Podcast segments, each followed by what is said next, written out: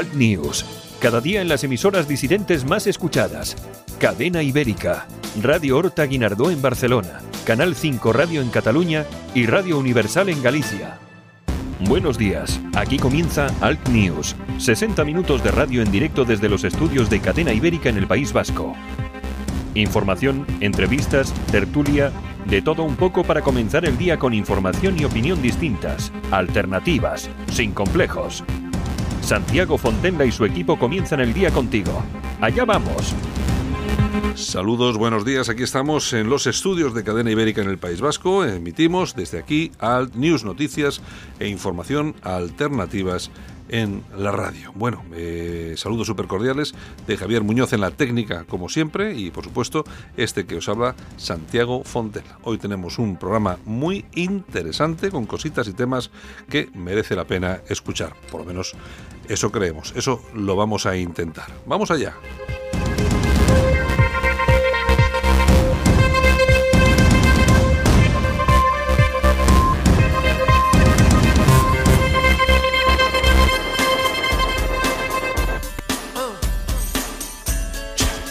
Las temperaturas mínimas 2 grados bajo cero en Pamplona, en Gerona y en Teruel. La máxima 21 grados en Huelva.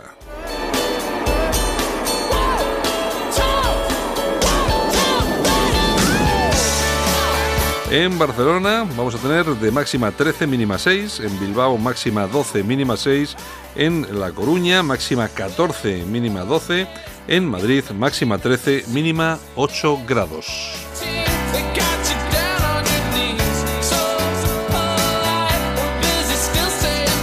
Hoy tenemos la portada de ABC, Venezuela despierta contra el régimen, Guaidó se programa presidente y Maduro ordena detenerlo y da 72 horas a Washington para que sus diplomáticos abandonen Caracas, Estados Unidos, Canadá, Brasil, Argentina, Colombia, Perú, Paraguay y la OEA lo reconocen como legítimo mandatario y Trump asegura que cuenta con su protección. Miles de venezolanos piden en Madrid a Sánchez que reconozca al nuevo gobierno.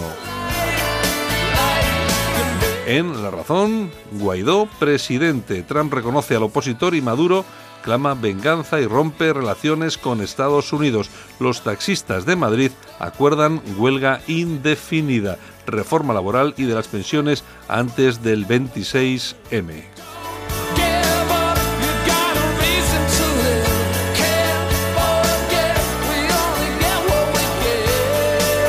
Si nos has eh, elegido, muchas gracias. Nos espera una hora y 15 minutos aproximadamente de este, de este jueves, este día 24 de enero de 2019. Lo dicho, vamos a tener cosas interesantes. Vamos a tener a Yolanda Couceiro Morín con esa revista de prensa que va a ser ya mismo.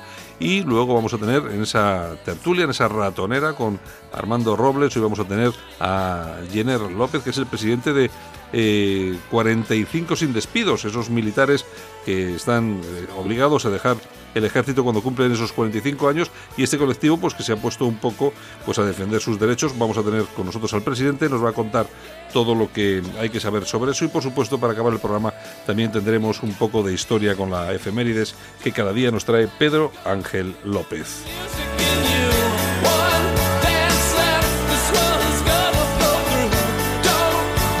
Lo dicho, saludos super cordiales. Comenzamos Alt News. Alt News, cada día en las emisoras disidentes más escuchadas. Cadena Ibérica, Radio Horta Guinardó en Barcelona, Canal 5 Radio en Cataluña y Radio Universal en Galicia.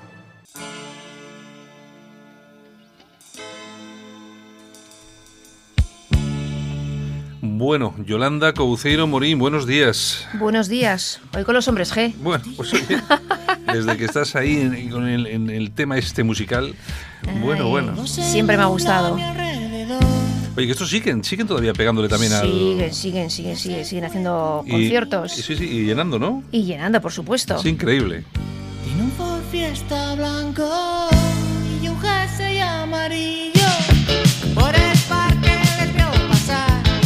Bueno, ¿cuándo nacen estos chicos? Pues en el 82. ¿Tú te acuerdas eh, del programa Aplauso? Sí, bueno, sí, claro. Bueno, pues algunos igual no se acuerdan porque hace muchos años de ello. Era un programa musical que daban en la tele. Entonces, eh, David Summers y Rafa Gutiérrez coinciden en los pasillos de televisión donde iban a hacer de figurantes para el programa Aplauso. Ah, Y a raíz de ahí, pues bueno, eh, crece una amistad, crean un grupo que se llamaba Los Bonitos Redford. los bonitos de Los Redford. bonitos, sí, sí, sí. Y bueno, eh, los Nikis, ¿te acuerdas del grupo Los Nikis? Sí, sí, sí. Pues son amigos suyos, les ponen en contacto con la discográfica y nace Hombres G. Bueno, pues y En luego- el 84 con Devuélveme a mi chica. Claro, pero, claro, pero tú fíjate luego lo que ha sido la carrera de esta gente, Bueno, ¿eh? ha sido desorbitante, o sea, éxito tras éxito. Bueno, no solo en España, sino en todo el mundo. En todo el mundo, sí, sí.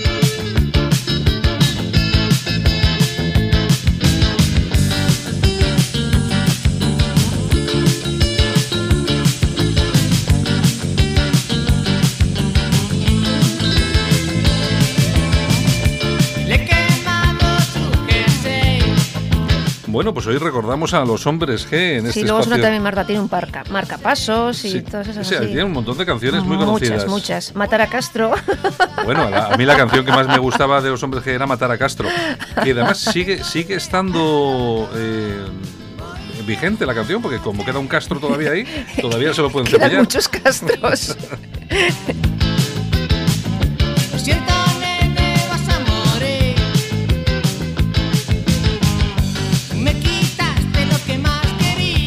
Bueno, pues si te parece, vamos a las noticias. Pues vamos con nuestros titulares. Vamos a ver qué nos cuentan los titulares de la prensa en Internet. Vamos a ello.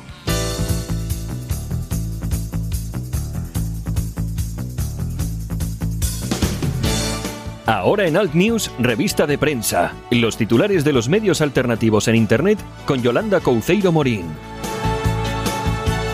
Bueno, Yolanda, pues nada, vamos a ver, ¿qué tenemos por ahí? ¿Qué, Bueno, qué- qué- bueno, qué bueno, nos, bueno. qué nos cuenta la prensa digital internetera? Pues mira, nos vamos con alertadigital.com. Vamos con el periódico que dirige Armando Robles. ¿Qué nos cuenta? Exactamente. Pues mira, la ministra de Defensa que impone al teniente coronel Arias Sacristán una sanción de ocho días sin sueldo. ¿Qué ha hecho este pobre teniente coronel? Pues simplemente escribir un artículo en agosto para Alerta Digital y a Margarita Robles, pues parece que no le ha gustado y dice No le- no le ha que ha que- vulnerado el régimen disciplinario de las Fuerzas Armadas. Claro, porque claro, es que aquí eh, esto, es, esto es lo de siempre. Los militares no pueden decir absolutamente nada. Y en este caso el artículo, que era en defensa de las unidades eh, se, nacional, puede, se puede leer en Alerta se Digital. puede leer en Arte Digital eh, a favor de la unidad de- española, lo que está pasando en, en Cataluña, lógicamente, que lo critica. Pero tú fíjate cómo son, cómo son las cosas, eh, que no pueden hablar absolutamente de nada esos hombres. De nada. Y, lo- y los que, claro, así que luego los que hablan son los que pasan a la reserva. Claro, ya porque- cuando, cuando están jubilados ya pueden hablar lo que quieren. Han aguantado toda la vida sin hablar y cuando se jubilan,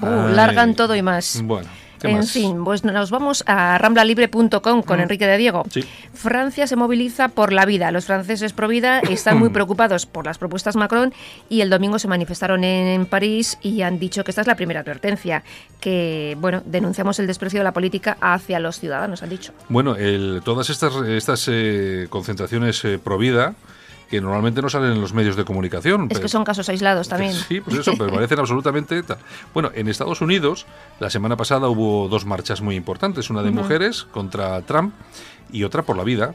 Eh, se habló de la marcha de las mujeres, pero a que ninguno de los que nos están escuchando en este momento ha visto nada en los medios de comunicación sobre la marcha de cientos de miles de personas en Washington a favor del derecho a la vida. Exactamente. Bueno, no pues, sales, no existes. Es lo que hay, es lo que hay. Así funciona en Estados Unidos. Aquí hablan de las fake news, Sí, etcétera, sí. etcétera, pero en Estados Unidos son especialistas, la CNN, Washington Post, son especialistas en ocultar y en, y en generar eh, fake news, noticias falsas. Sobre todo si les interesa a ellos. Bueno, pues nos vamos a infohispania.es. ¿Qué tenemos? El PP siempre lo niega todo. Es un artículo de Santos Trinidad donde empieza diciendo que el PP es una fotocopia de Vox.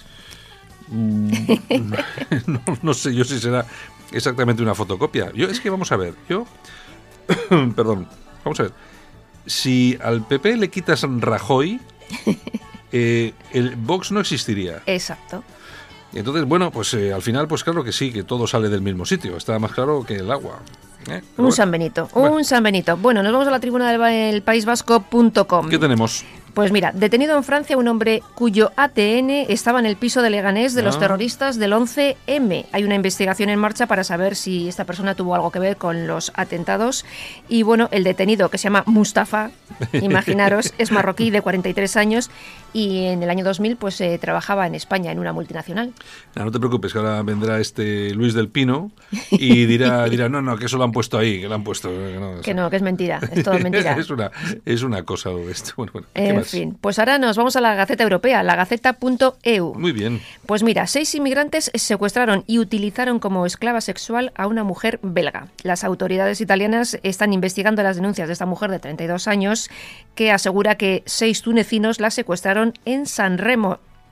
Pues y el 25 de, ju- de enero es el eh, comienza el juicio porque les detuvieron. Ya, claro. Bueno, tú fíjate cómo son las cosas, ¿eh? No es la primera ni es la última. En, No. en Inglaterra también ha habido alguna noticia Sí. parecida a esta. Sí, sí. Que habían secuestrado a alguna chica y la habían, eh, la habían metido en algún sótano. Incluso creo que era de un restaurante, mm, no sé, de alguna cosa rara y tal. Y la habían tenido ahí durante bastante bastante tiempo. O sea Pues- que tú, pues mira, cómo, igual. mira cómo son las, las cosas. Así que bueno, ¿qué te iba a comentar? Lo que sí, mira, hablando todo de esto un poquitín, lo que sí hemos visto hoy es que, bueno, el Consejo de Europa ha dicho que la Sharia es incompatible con los derechos humanos, los derechos humanos Claro. que son y que representan la democracia. Es decir, la Sharia es incompatible incompatible, con la democracia. con la democracia. Aquí la cuestión de, de esta noticia, que parece que no, pero es muy importante, es que mm, cuando se dice que la Sharia es incompatible con los derechos humanos, los derechos humanos es la democracia, por supuesto, son todos esos derechos humanos, estamos diciendo algo de, no sé, una importancia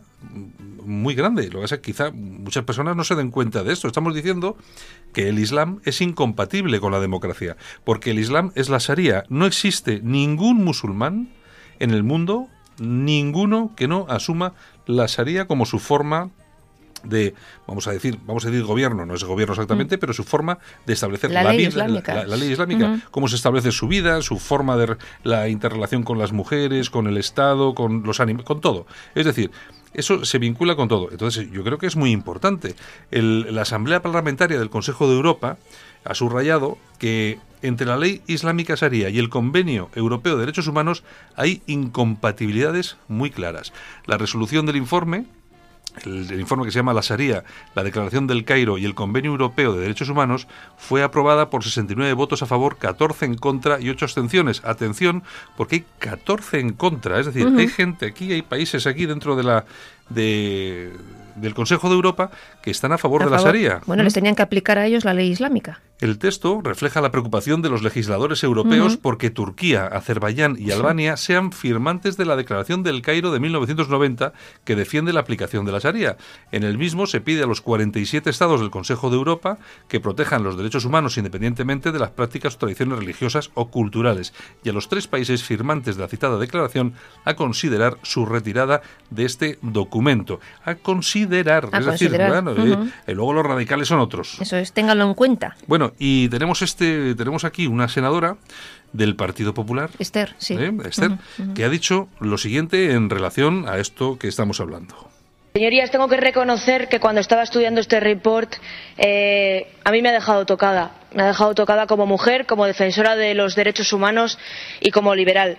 Yo sé que hay grupos de esta Cámara que están planteando abstenerse y sé que hay delegaciones, como hemos visto, que están pidiendo el voto en contra de este report. Y miren, yo creo que a veces es necesario reflexionar en alto para escuchar, ¿no? Y se ha dicho aquí durante eh, la tarde muchas de las cosas. eh, que van en contra de los derechos humanos en, este, en esta declaración del Cairo. Miren, hay tres países de este Consejo de Europa que forman parte de nosotros que han firmado y que mantienen esa firma en la declaración del Cairo. Si no es vinculante, como han dicho algunos de ellos, es tan fácil como salirse de ahí. No entiendo por qué no lo hacen. No lo entiendo. Porque, como han dicho ustedes, la declaración del Cairo dice que no se puede matar, salvo que lo diga la Sharia, que no se puede mutilar, salvo que lo diga la Sharia, que hay libertad de expresión, salvo que lo diga la Sharia, y que, por ejemplo, las mujeres y los hombres somos iguales, salvo lo que dice la Sharia. Claro, la Sharia lo que viene a decir es eh, que se te puede matar si eres homosexual, si eres drogadicto, si, eres apóstata musulmán, si eres un adúltero. Viene a decir eh, que la mujer pues no tiene los mismos derechos del hombre. Judicialmente, nuestro testimonio vale la mitad de lo que vale un hombre, no tenemos derecho a tener la tutela judicial de nuestros hijos y además no podemos divorciarnos de la misma forma que ellos. Miren, señorías, es muy claro, todos lo han dicho aquí. La Declaración del Cairo es incompatible de principio a fin con los derechos humanos. Y miren, las mujeres llevamos décadas luchando por nuestros derechos. Hemos alcanzado muchísimos éxitos, nos ha costado mucho y tenemos todavía muchos techos de cristal a los que tenemos que llegar. Pero no podemos olvidarnos de las mujeres más vulnerables, de mujeres musulmanas que no están viendo reconocidos sus derechos y, lo que es más importante, no los están viendo reconocidos en Europa, en nuestro territorio. Decía el senador Bildarras de España, esta campaña que hemos visto esta semana, no en mi Parlamento. Y yo les digo, señorías, que no en Europa, mujeres sin derechos. No podemos permitirnos tener mujeres sin derechos en nuestra tierra. Miren, eh, señorías, este report no ataca la libertad de religión, este report no ataca ninguna ideología, este report de lo que va es de libertad y de dignidad.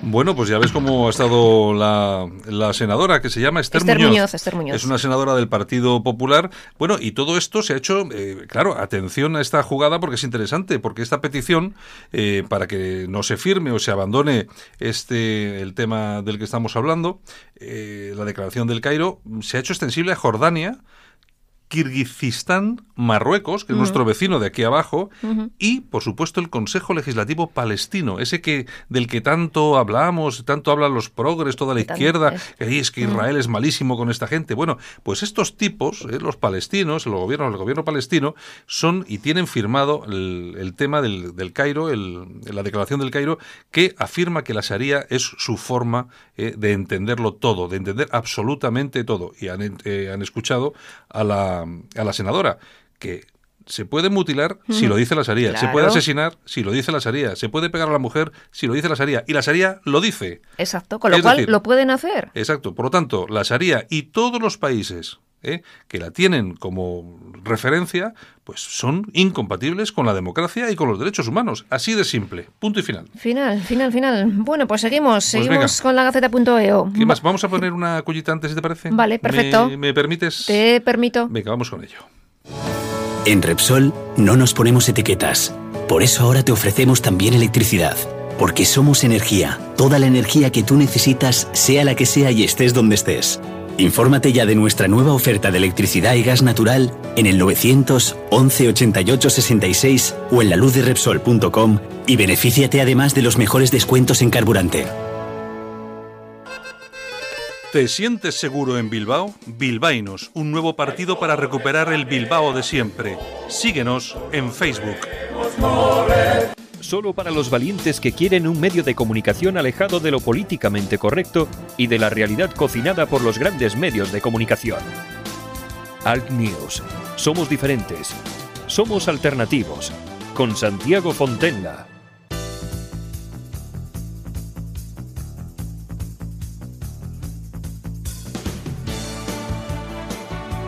Bueno, y seguimos. Pues sí, otro que se va del PP, Bauza. Bauza se pilla. Ayer se iba Ruth Beitia, hoy se va Bauza. Y dice que bueno, que como... eh, Sí, sí, Sí. sí, sí, sí, sí, se va, se va, se va. Bueno, bueno. Abandona el PP porque dice que el tema de, de la lengua en Baleares pues que deja mucho que desear.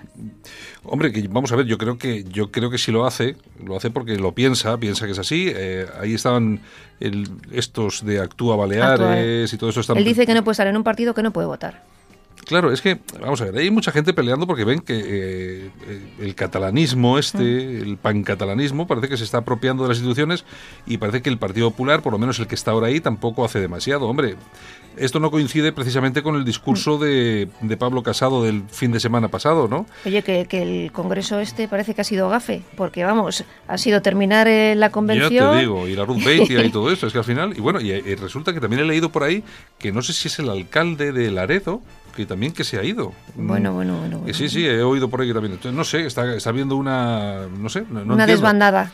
Sí, hombre, yo creo que también hay muchas ganas de algunos de irse a Vox. yo creo que. Yo Pues creo como que se vayan todos a Vox al final. Hombre, vamos a ver, no, yo creo que, yo creo que la, la deportista no, pero Bauzá yo pienso que puede acabar en, en Actúa Baleares, en Vox, yo creo que puede. Lo que pasa es que es un, es un tipo que él eh, siempre ha tenido el, no sé, el- ese tema de definirse como liberal. Yo soy súper liberal, claro. Pues te Mm. Vas a- Vox- si, si te en vas a Vox. Vox, liberal, liberal, lo que se dice liberal, Va a ser pues, que no. pues lo tienes un poco complicado. Así que vamos a ver qué, qué es lo Pero que el vemos. Partido Popular con el tema de la lengua tiene un problema grave y también en Galicia, ¿eh? Bueno, en Galicia es una cosa horripilante, ¿eh? Ya verás, ya bueno, verás, ya y verás. bueno, y te voy a decir una cosa, que ya sé que tú no estarás eh, muy a favor de lo que voy a decir, pero es que aquí en el País Vasco no dicen nada. No, no, Y estoy está- completamente de acuerdo, ¿eh? Y la situación, la situación del euskera aquí es terrible, es bastante peor que lo que pasa en Baleares, en Galicia y lo es que sea. patético, es patético desde hace muchos años. Aquí se han ido miles y miles de profesores, miles de funcionarios Y todos por, han callado. por no saber euskera. Y aquí han callado todos como esas señoras Mm. eh, de vida insignia. Y el que calla, otorga. Exacto. Bueno, ¿qué Bueno, pues nos vamos con el confidencial.com. ¿Qué tenemos en el config? Pues mira, aquí tenemos a Begoñita la Fantástica, la mujer del presidente, ese presidente que no ha votado nadie. la, la- la mujer del Falconetti. Eh, Exactamente, pues que se ha ido con sus hijas al Palacio Real a hacer una visita privada. O sea, ella con la plebe, como Claro, que no, ha no. cerrado el, el teatro, el palacio y bueno, ha hecho una ruta turística con sus niñas, ella solita. Bueno, me parece muy bien. Exactamente. Así, así para todo. Así nos va. Bueno, vozpopuli.com. ¿Qué tenemos? Rivera, que contempla liderar gobiernos con apoyo del PSOE para desalojar al PP de Castilla y León y La Rioja y Madrid. Yo es que vamos a Rivera ver. haciendo amigos. Sigan ustedes fiándose de Rivera y ya verán, ya verán cómo acabamos. Oye, ¿cuánta gente votó las anteriores elecciones a Ciudadanos y se ha arrepentido, eh? Que eran del PP. Ya, sí, pero ya, pero resulta que en Andalucía ha doblado los resultados. Anda, claro. Sí, ¿Eh? sí, sí. Y sí. eso que estuvo Mm. eh, gobernando con el Con PSOE. el PSOE. Lo, eso lo que quiere decir que ellos por lo menos hacen esa, le- esa lectura. Bueno, oye, si no nos han castigado, si hemos tenido Pues el doble, seguimos haciendo. pues seguimos claro, con ello, ¿no? Claro, Ya está. así Bueno, es. Bueno, pues nos vamos a okdiario.com. ¿Qué dice el amigo Inda? Pues mira, que los piquetes del taxi se arriesgan a tres años de cárcel por bloquear, por bloquear la entrada al Rey Afitur. Porque la organizaron bien. Bah, al final no pasa nada. No. Está, ahí el, está ahí el peseto loco ese, nada, eso no pasa El nada. peseto, un trastornado. De- desde Hay luego, Mucho yo- trastornado suelto. Desde luego es que vamos, la imagen que están dando de, borro, Es de, pero de borrocada total, ¿eh? O sea, vamos, vamos, Increíble. vamos. Bueno, ¿qué más? Bueno, pues nos vamos a ir con las toñejas, si te Ah, parece. Pues muy bien, me parece estupendo. ¿A quién? Pues para los taxistas, una vez más. Porque ayer lo de IFEMA fue tremendo, ¿eh? Sí, o sea, sí, la sí. organizaron. Sí, bueno, la- el dinero que nos va a costar a todos los españoles. eh, sí, sí, bueno, sí. Vamos a ver, en Madrid hay 20.000 taxistas, por lo me parece que hay 20.000 licencias. Y los taxistas que había ayer, allí no eran más de 1.000. No, no, no. Es decir, que mil tíos son los que eh, Pues los arrastran, arrastran a los otros 20.000, que es efectivamente, que lo que pasa siempre con los borrocas, los violentos son los que ganan y los otros se quedan en su casa. Exactamente, ni más ni menos. Bueno, ¿qué más? Pues aplausos. ¿Para quién? Alfredo Corel. ¿Quién es este tipo? ¿Quién es este? ¿Quién es este? Pues mira, te explico. Es eh, profesor de inmunología en Valladolid y ha sido premiado con el mejor docente universitario español 2018. Ah, bueno, bueno. El profesor en cuestión pues se va de cañas con los alumnos, pero no para ir de cañas así porque sí, no, les da clase. Un día toca vacunas y otro día toca otra cosa. Y una vez al año convierte un pub de Valladolid en aulas. Bueno, Y les da o sea, clases. O sea que les anima, mientras beben una cervecita, Exactamente, una, cañita, clase. les da clase. Oye, mira, bueno. que esta vacuna es para no sé qué y esto no sé cuántos. Y al pues, final, pues, Oye, pues dará, hace amenas las clases. dará resultado, no lo sé. Oye, oye, será- premiado, será por algo. Bueno, bueno, pues nada, Yolanda. Pues esto es todo. Pues eh, si tú lo dices, será. Pues- yo, yo si quieres algo más, yo... nada, nada, Oye, pero lo que sí podemos hacer antes de irnos, podríamos poner una... una- Marta tiene un marcapasos. Yo no sé si la tendrá Javier. Javier, ¿tienes por ahí la de la de Marta tiene un marcapasos o qué? Yo ah, sí, creo- que sí, que me dice que sí, que la tiene por ahí. Venga, pues ponla, ponla para que, hacer, que, que se quede contenta esta mujer. Venga. Marta tiene un marcapasos que le anima el corazón. No tiene que darle cuerda, es. Bueno, pues hoy despedimos con hombres G, ¿de acuerdo? Bueno, pues feliz jueves, pasarlo bien y mañana nos oímos. Besitos desde Bilbao. Venga, Yolanda, chao. Chao. Razón en su corazón.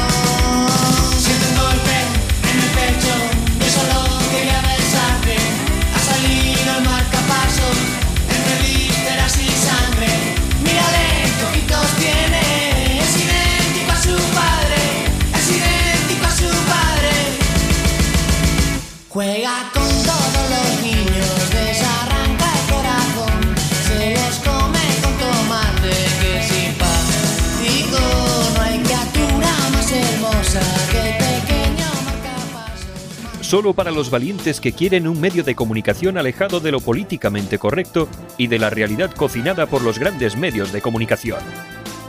Alt News. Somos diferentes. Somos alternativos. Con Santiago Fontenla. Si le cuesta trabajo empezar el día, el aseo diario le supone un esfuerzo, le da miedo salir solo de casa, en San Camilo Ayuda a Domicilio le prestamos la ayuda que necesita.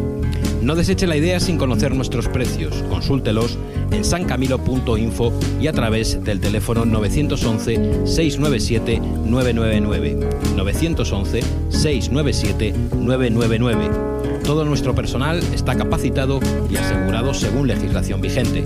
San Camilo ayuda a domicilio. Llame y déjenos echar una mano. Alt News. Cada día en las emisoras disidentes más escuchadas. Cadena Ibérica. Radio Horta Guinardó en Barcelona. Canal 5 Radio en Cataluña y Radio Universal en Galicia.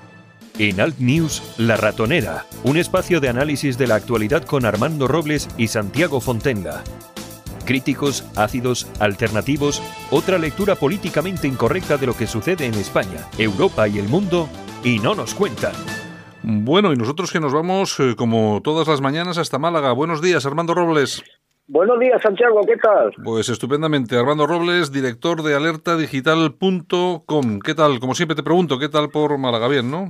Pues bien, las temperaturas un poco bajas, pero vamos, en general como en toda España. Como en toda España. Estupendo. Bueno, a ver si ya vais notando el cambio ese de, en la Junta. me parece que el otro día hablaba Juan Moreno y decía, oye, por lo menos que me den 100 días. Digo yo, este no le van a dar, no le van a dar Pues, ni, ni pues, los buenos pues, días. Pues, pues, pues fíjate, querido Santiago, cómo se han estrenado con las declaraciones extrafalarias de la consejera de Ciudadanos, Sí. que espero que tengamos ocasión de comentar algo esta, Es esta, que- esta mañana. Es que es increíble, aparte que me parece impresentable lo de la crítica a la Semana Santa, encima, encima hacerlo en Andalucía, que es una cosa que, vamos, ¿a quién se le ocurre? Bueno, en fin. Bueno, oye, pues nos vamos a ir hasta Madrid, si no me equivoco, eh, esta mañana y vamos a hablar con Jenner López. Buenos días, Jenner. Buenos días, Santiago. Estás en Madrid, ¿verdad? Sí, sí, Ah, estoy en Madrid. estoy en Vale, Madrid. porque aquí últimamente como damos tantas vueltas a España, uno ya no sabe muy bien dónde está. Bueno, eh, Jenner, que es el presidente de la Asociación 45 Sin Despidos, que nos va a contar ahora mismo exactamente qué es esta asociación. Jenner. Somos una asociación de militares eh, que nacemos cuando vemos que la ley de tropa y marinería se incumple sistemáticamente durante más de una década por ambos gobiernos y por el Ministerio de Defensa. Y viendo que no, no había soluciones visibles a corto plazo, decidimos fundar una asociación y reivindicar nuestros derechos. Eh, La cuestión, Jenner, es que a vosotros cuando cumplís 45 años os echan del ejército. Es uno de los artículos de la ley. Ajá. El problema es que es el único que se cumple. Hay otra serie de artículos que dicen que se nos tiene que dar una formación, se nos tienen que convalidar unos estudios, incluso cuando ya estamos en, en retiro, los reservistas de especial disponibilidad, uno de los artículos dice que se le tiene que hacer un seguimiento personal e individualizado eh, si se encuentra en situación de desempleo. Todos estos artículos no se cumplen y por lo tanto reclamamos una ley de carrera militar única. Ya. Bueno, entonces la cuestión es la siguiente. Jenner, vamos a ver, aquí hay una ley que se os aplica, que es que cuando cumplís 45 años eh, eh, tenéis que abandonar el, el ejército. Y claro, ¿cuántos sois en total? ¿Cuántos vais a sufrir este, este, esta, no sé, la aplicación de esta ley? Actualmente hay ya 1.500 compañeros en la calle. Ajá. El, según datos oficiales ofrecidos por el Ministerio de Defensa, de aquí a 2035 hablamos de 52.000 soldados. 52.000, ni más ni menos. Bueno, es un pico, ¿eh? Sí, pues es un pico de 10.000 millones de euros de gasto. Pues sí, encima, encima eso. Bueno, oye, Armando, ¿tienes alguna cosa para Jenner? Pues, Jenner, pues buen- eh, buenos días, antes que nada. Eh, hombre, si está difícil la integración laboral para jóvenes que salen de la universidad y tienen tantas dificultades para encontrar empleo, que en muchos casos tienen que marcharse a otros países europeos, me imagino que hablar de la integración laboral de una persona con 45 años, en muchos casos no demasiado cualificada profesionalmente hablando, no debe ser un, no debe ser fácil, ¿no, Jenner? Pues mira, Armando, lo primero, bu- buenos días, encantado. Eh, te diré de momento que todos los que salen salen con un folio en blanco. Claro. Nosotros no tenemos certificación de ningún tipo, no tenemos convalidación alguna en nada lo- de lo que hemos hecho dentro de las Fuerzas Armadas. Dime tú a mí qué convalidación le vas a dar Claro. a, a- a un infante ligero paracaidista o a un artillero marinero, o sea, eh, es, es imposible, pero para eso la ley recogía darnos una formación, formación que no se ha dado. Es curioso lo de los 45 años cuando la ministra Valerio dice que es la peor edad para buscar empleo. Sí, claro, claro que sí, claro que sí. Oye, Yener, eh, vamos a ver, vosotros, lógicamente, eh, con este tema ya lleváis bastante tiempo.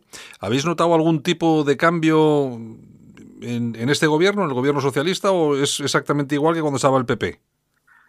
Hombre, yo lo del gobierno socialista no me gusta entrar en temas políticos eh, porque eh, somos totalmente apolíticos y, y así debemos seguir siéndolo. Pero siendo sinceros, lo que hemos notado en el Partido Socialista ha sido una traición absoluta. Eh, se hizo una proposición no de ley para paralizar los despidos cuando el Partido Socialista se encontraba en oposición, votaron a favor solo tenía que firmar un real decreto el presidente del gobierno y no lo ha hecho, no contento con ello. eh, a- ahora parece ser que, que incluso el otro día el subsecretario de Defensa se permitió el lujo de decir que iba a intentar cumplir la ley. Iba a intentar. Sí, sí, que, que iban, iban a pro- que iban a procurar cambiar la ley. Eso sale en medios de prensa, yo no me lo invento.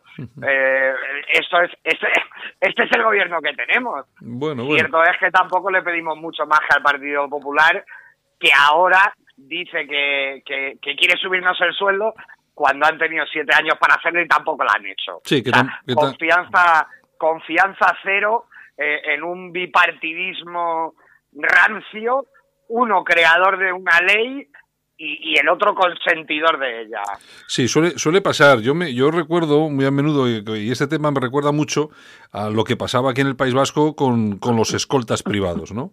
Eh, vienen un, viene una- un número de, de escoltas de aproximadamente unas 3.000 personas, 3.500 personas, entonces llega un día en que se acaba el tema. Lógicamente, una, eh, nos encontramos con un, con un grupo de personas que se han dedicado a esto durante, pues eso, 10, 12 años, bueno, de todos los años que hubo escoltas, y entonces al gobierno se le dice, bueno, eh, que hemos estado aquí eh, jugándonos también el tipo, defendiendo lo que es la democracia, intentando que, que se pueda, que los políticos puedan acudir a sus puestos de trabajo, es decir, a representar a la gente, a los ayuntamientos y tal y cual. Y bueno, y no sé, pues, no sé, que nos den alguna facilidad, sobre todo, pues yo que sé, para integrarnos, por ejemplo, en la, en la protección de, de las cárceles, bueno, no sé, dar una, una salida a todas esas personas que se habían dedicado a este, a ese trabajo, ¿no? Bueno, la cuestión es que a día de hoy absoluto abandono. Y da igual lo que hicieras, eh, sí o no, y me imagino que es lo que os está pasando a vosotros, que lleváis tú, no sé tú cuántos años llevarás, pero me imagino un montón de años ahí y te ponen en la calle y, una palmadita en la espalda y tan siquiera si te la dan y ya está, y se acabó. Pues mira, tengo 39 años y entré con 15. Yo entré con 15 en el Instituto Politécnico. A día de hoy puedo decir que ya le he dedicado más de media vida a esto. Eh, yo, el otro día le escribimos una carta abierta a la ministra de Defensa. Eh, eh, de verdad, o sea, no hace falta integrarnos en ningún sitio. Primero, porque todas las medidas que se tomen a partir de ahora llegan tarde para 1.500 compañeros que tengo ya en situación de desempleo en la calle. Eso lo primero. Segundo, hay inventada una segunda actividad en la Policía Nacional y en la Guardia Civil que podemos desempeñar nosotros perfectamente si dejaran de privatizar todos los servicios de las Fuerzas Armadas para engordar los bolsillos de cuatro empresas. Hemos hecho cálculos y está demostrado que económicamente somos más baratos, que a estas empresas no se le pone un límite de edad, por lo tanto no entiendo por qué nos tenemos que ir a la calle, por qué nos tienen que, que, que acoger en ningún sitio, cuando yo llevo mi vida dedicada a esto. En mi caso concreto, por ejemplo, yo soy electrónico de armamento. Eh, si te lo llevas a la calle, eh, pues un electrónico, ¿no? ¿Cuántos electrónicos se jubilan con 45 años? Yo no conozco a ninguno. Mm. O sea, Con- y, eh, y- y que no sé, y no sé yo si sería apli- aplicable ese electrónico de armamento con, con ser electrónico en la calle, no, no sé si, si sería Eh, eh, compatible. voy, a salir, voy a salir a la calle con 45 años con el mismo currículum que un chico de 16. Mm, sí. Dígame a mí alguien dónde me van a meter. Sí, Es, compli- es complicado. Eh, Armando, ¿tienes alguna cosa? Sí, que es, es una paradoja inquietantemente cierta la que ha planteado el compañero. Es decir, eh, la gran la mayoría de los acuartelamientos militares están siendo custodiados, eh, sobre todo en horario nocturno, por empresas de seguridad de seguridad privada y en muchos casos por profesionales que exceden en mucho la edad de 45 años. No deja de ser un contrasentido, evidentemente. Es el, el- me molesta, no que me moleste, porque yo siempre pongo, eh, es el caso más sangrante, ¿no? El de la seguridad privada, y la gente me dice que parece que yo estoy en contra de la seguridad privada, ¿no? Es el caso más sangrante porque es el caso que más dinero se está llevando y parece, es, resulta un poco de gila, de chiste de gila, decir que el Ministerio de Defensa contrata seguridad privada. Mm. Pero no es que haya seguridad privada, es que las cocinas están privatizadas y cerradas y nos traen la comida en tupper la empresa de sabe Dios quién. Las cantinas están privatizadas. Hasta tal punto privatizamos que el otro día se publicó un artículo en un medio de prensa, más de 600 millones de euros de renting de vehículos. Me parece muy bien que alquiles renting de vehículos, pero no es necesario contratar eh, eh, un mantenimiento integral de los vehículos cuando tienes mecánicos. Sí, un montón de mecánicos además. Pero claro, O sea, eh, pero eh, perdóname un momento, Jenner, cuando dices tú que se hace renting sobre vehículos, ¿de qué vehículos estamos hablando? ¿Los, los vehículos normales que se utilizan por los mandos y tal? ¿O, o vehículos de- de- de- de- del ejército? O sea, de estos... El ejército utiliza muchísimo vehículo eh, civil. Este renting, por, este renting del que hablamos, por ejemplo, en concreto, es el, el- el último contrato del Ejército del Aire. Claro, pero son Eh, 600 millones, mucho, mucho coche civil, ¿eh? 600 millones de euros. Es un contrato a tres años. Eh, no sé, no te puedo desglosar ya cuántos cuántos vehículos son, pero no, no eran tantos eh, como los que tú te crees. Hombre, no eran tantos como los que te piensas. Yo he visto el contrato y, y de verdad que es, es, es sangrante, es sangrante ver en la situación en la que se encuentran compañeros. Un compañero mío, por ejemplo, Oscar, es mecánico en el Ejército del Aire. El- en el mes de agosto de este año se va a la calle con una familia, con una mujer, con dos hijos, y está viendo cómo los coches que antes arreglaba él, ahora se van a un taller a la calle. Sí, sí, sí, sí. Cuando, con, con el sobrecosto que, que esto que esto implica y, y- y desde el punto de vista que lo vemos nosotros, el abandono a los que hemos dedicado nuestra vida al servicio de España. Oye, porque claro, muchos de vosotros, de estas personas que se van a ver en la calle, habéis desarrollado misiones eh, eh, de combate en el exterior, o sea que os habéis jugado el tipo de verdad. Yo estuve en el 2003, yo estuve en Bosnia y Herzegovina, por ejemplo. El, el año antes, esto fue estando yo en la brigada paracaidista. El año antes, la misma compañía en la que estaba yo, habían estado en Kosovo. Esta es la vida que llevamos nosotros. Es así, el, eh, el, el militar es a lo que se dedica. Y cre- creemos, creemos que nos hemos ganado con creces eh, en nuestro, nuestro puesto. Ya no basándonos solo en la legalidad, como le comentaba el otro día en la carta a la ministra de Defensa, siendo jueza deberíamos de, ver un poquito más las leyes. El artículo 14 de la Constitución, el artículo 2 de la Ley Universal de Derechos Humanos prohíben discriminar por edad. Cuando tú a una persona le pones fecha de caducidad según su, su fecha de nacimiento, eso es una discriminación por edad de, de manual. Entendemos que, claro, está más de moda la, la discriminación por género, es lo que vende, es lo que vende. Está claro. Oye, bueno, claro que os afecta a soldados, pero también a mujeres, claro, mujeres soldado. Hombre, por supuesto, por supuesto. Claro. Eh, Cuando nos referimos a soldados, eh, nosotros no tenemos género. Somos, somos, somos soldados, no hacemos diferencias entre nosotros, gracias a Dios, y, y procuramos que, que ellas eh, se sientan como cualquiera de nosotros y, y- y que seamos todos hermanos compañeros y, y soldados que para lo que estamos. Eh, una, una cuestión, Santiago. Sí. Eh, cuando los, bueno, tus compañeros salen del ejército a la edad de 45 años, supongo que tendrán derecho a algún tipo de indemnización o percepción por desempleo, ¿no? Durante algunos meses.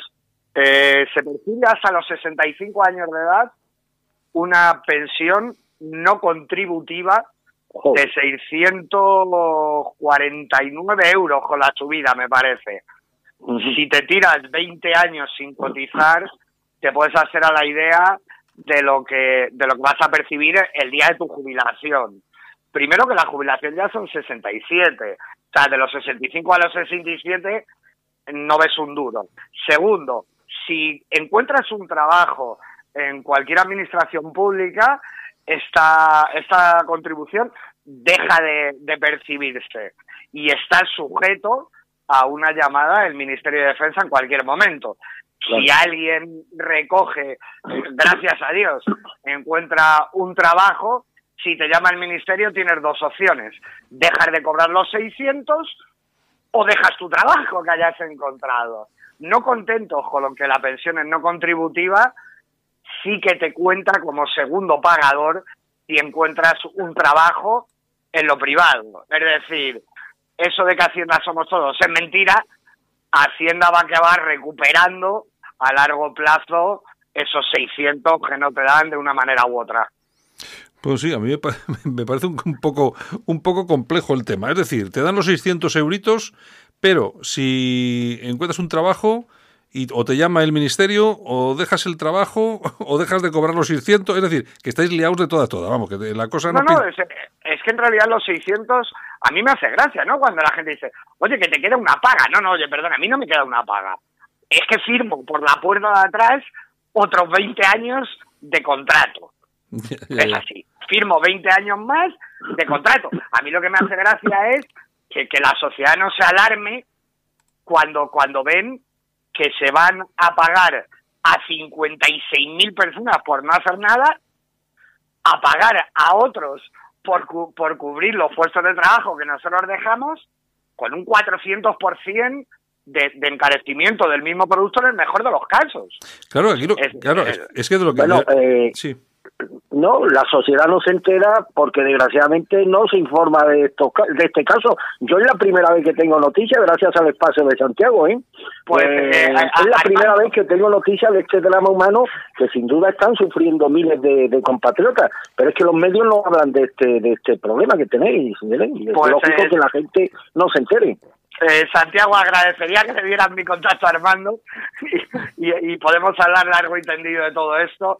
Nosotros hemos realizado muchísimos estudios eh, económicos del, del gasto que supone. Nosotros hablamos de 10.000 millones de euros solo en pensiones y desempleos. De aquí al 2035. Ujú. Si a esto le sumamos toda la subcontratación que se está haciendo por la puerta de atrás, eh, nos podemos hacer a la idea del gasto que esto va a suponer.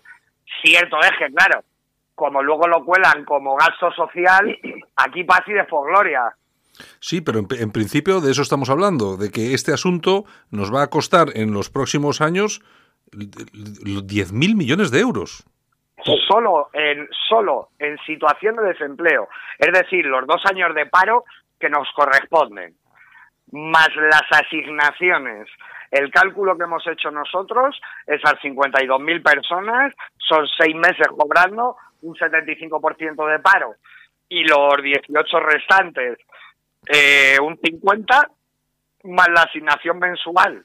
Hmm. Los 20 años que lo cobras, 10.000 millones de euros. Mm. Eh, Armando, vamos a ver, hay, hay una cosa que es lógica. Una persona con 45, 50 años, pues igual seguramente no está para ir a primera línea de combate, a, yo qué sé, a pelearse por ahí. Pero vamos a ver, es que, claro, en el, es lo que estaba comentando Jenner, en el ejército hay un montón de funciones que se tienen que realizar. claro. Mecánicos, logística, abastecimiento, eh, transporte de todo tipo de cosas. No sé, es que, claro, porque al final estamos diciendo, a esta gente la mandamos a la calle, les damos 600 euritos y todo lo que estaban haciendo lo subcontratamos.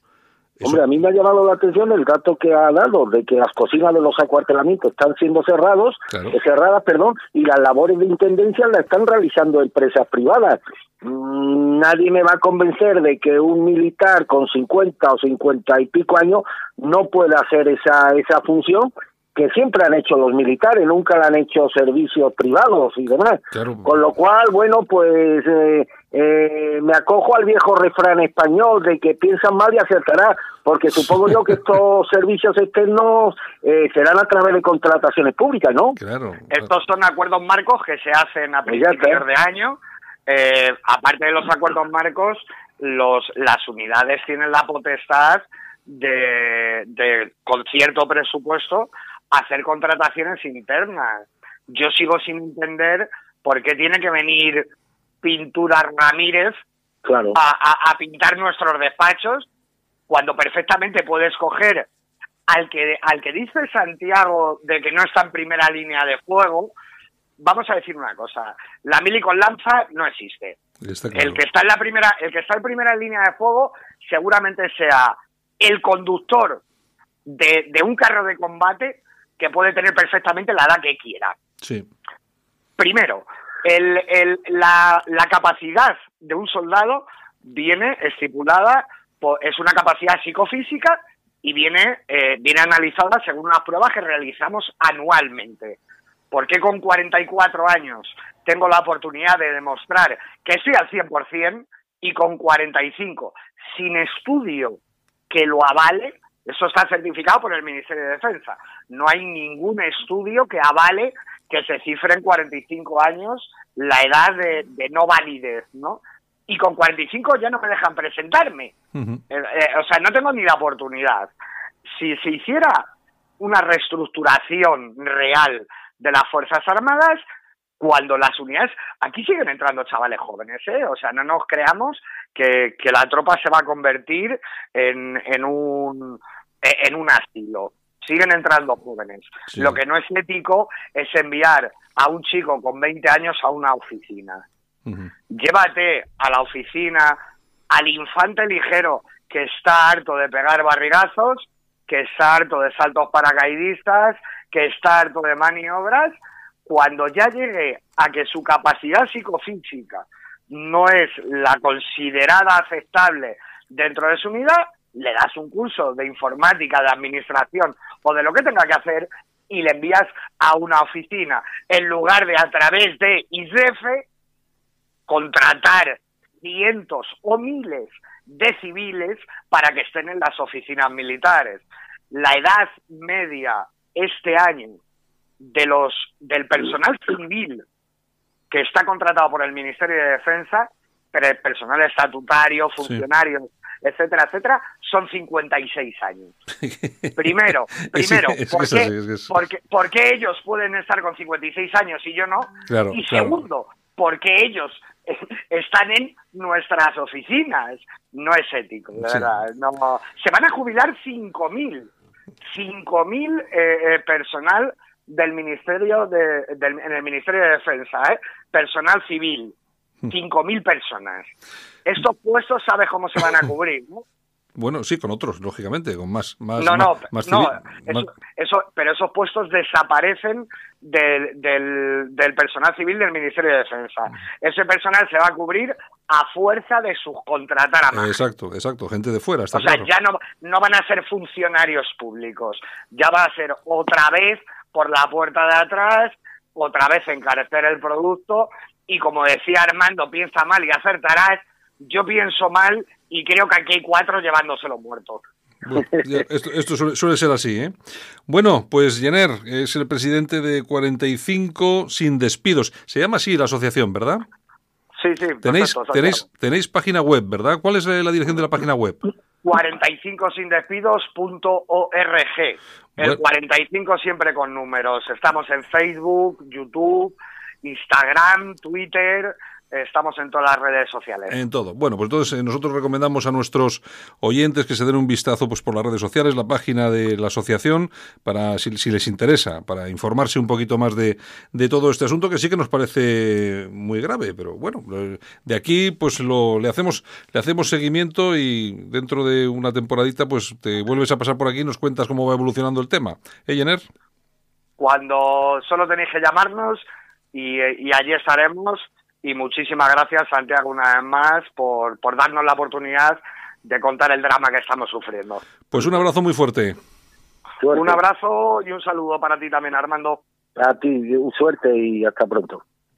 Solo para los valientes que quieren un medio de comunicación alejado de lo políticamente correcto y de la realidad cocinada por los grandes medios de comunicación. Alt News. Somos diferentes. Somos alternativos. Con Santiago Fontenla. En Alt News, las opiniones de los más relevantes protagonistas de la información alternativa.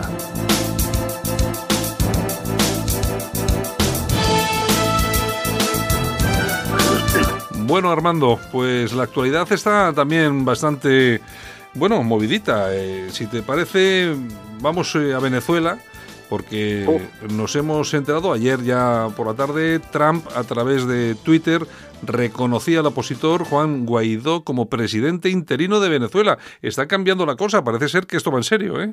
Hombre, la población ha dicho basta a este a este a este a este sistema que no olvidemos ha sido el reflejo, el espejo en el que se ha reflejado Podemos, un modelo político que Podemos ha querido claro. extrapolar a España. No debemos olvidar que dirigentes de Podemos como Monedero y otros han recibido muchos miles de euros precisamente para en, en tareas de asesoramiento al gobierno de Venezuela para que entre otras cosas lleve al pueblo pues a la ruina al que le ha llevado la población de Venezuela, querido Santiago, ha dicho basta, ha dicho basta al hambre, ha dicho basta a la represión, ha dicho basta en definitiva al uso de la violencia contra los que no se someten a la dictadura que representa el régimen chavista. Lo que estamos viendo en estas últimas horas, pues se trata del enésimo escalón en el doloroso descenso a los infiernos con que Maduro se empeña en hacer sufrir a los venezolanos. Ha destrozado la economía del país, siendo un país con unos ingentes recursos económicos, ha desintegrado las instituciones, ha acabado con la libertad de expresión, ha deshecho la legalidad para dar paso al periodo más infame de corrupción de la historia del país. Y ya es decir, en un país que ha tenido a Carlos